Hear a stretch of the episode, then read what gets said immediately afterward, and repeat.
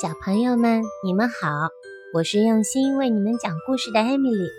今天，艾米丽要给大家分享的故事还是跟随小动物的足迹系列当中的小兔子西普里。今天的主人公是一只可爱的棕色的小兔子，它有着圆圆的黑色眼睛。现在，我们就一起去认识西普利吧。春天的一个早晨。太阳刚刚升起来，兔子先生和兔子太太家就发生了一件大事儿，可爱的兔宝宝出生了。一、二、三、四、五、六、七，兔妈妈一共生了七只可爱的兔宝宝，它们都很活泼可爱。其中眼睛最大的那只就是西普里。小兔子西普利欢快地在田野中穿行，它遇到了森林中最大的母牛，当时它吓得浑身发抖。不过，当它发现母牛十分的慈祥时，就不再害怕了。它还壮起胆子亲了一下母牛潮湿的鼻子呢。小兔子可真是勇敢呀！这时候，一只小鸭子跑过来了，嘎嘎嘎嘎，你好啊！我是鸭子菲多利，你愿意和我一起玩吗？小兔子西普利瞪大了眼睛看着小鸭子，看起来它又交到新的好朋友了呢。在高高的天空中，有一只可怕的大雕正在盘旋着向西普利靠过来。西普利赶紧跳到了草丛里，躲过了猎手的利爪。啊，真是太危险了，差一点就要被发现了呢。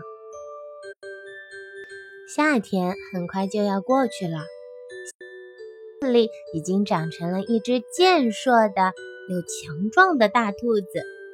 农民们正在收着萝卜，一个大萝卜落到了地里，西普里啃着大萝卜，嗯嗯嗯，哎呀，真是太好吃了。秋天到了，树上的叶子褪去了绿色，好像落满了枝头的黄色蝴蝶在空中微微地飘动着。快捡些松果和榛子吧，冬天就要到了。树上热心的小松鼠及时提醒着西普里：“对呀，马上就要过冬了呢，天阴沉沉的。”很冷，好像要下雪了。西普利已经挖好了洞穴，西普利的邻居小松鼠还在忙着储存最后一批粮食。他的邻居欢也在精心地搭建着自己的房子。大家都在为冬天的到来做着准备呢。很快的，冬天到了，雪下得很大。雪花大片大片的落了下来，食物好难找呀。但是西普利还是在厚厚的积雪下面发现了一些草和树枝。快到这里来！西普利兴奋地对他的朋友小兔说：“我找到好吃的东西啦！”哎呀，漫长的冬天，快点过去吧！冬天可以用来吃的食物实在是太少了。真希望春天快点到呀！很快的，温暖的阳光照耀着大地，田野里各种颜色的花都开了，到处都是生机勃勃的。美丽的春天又回来了呢。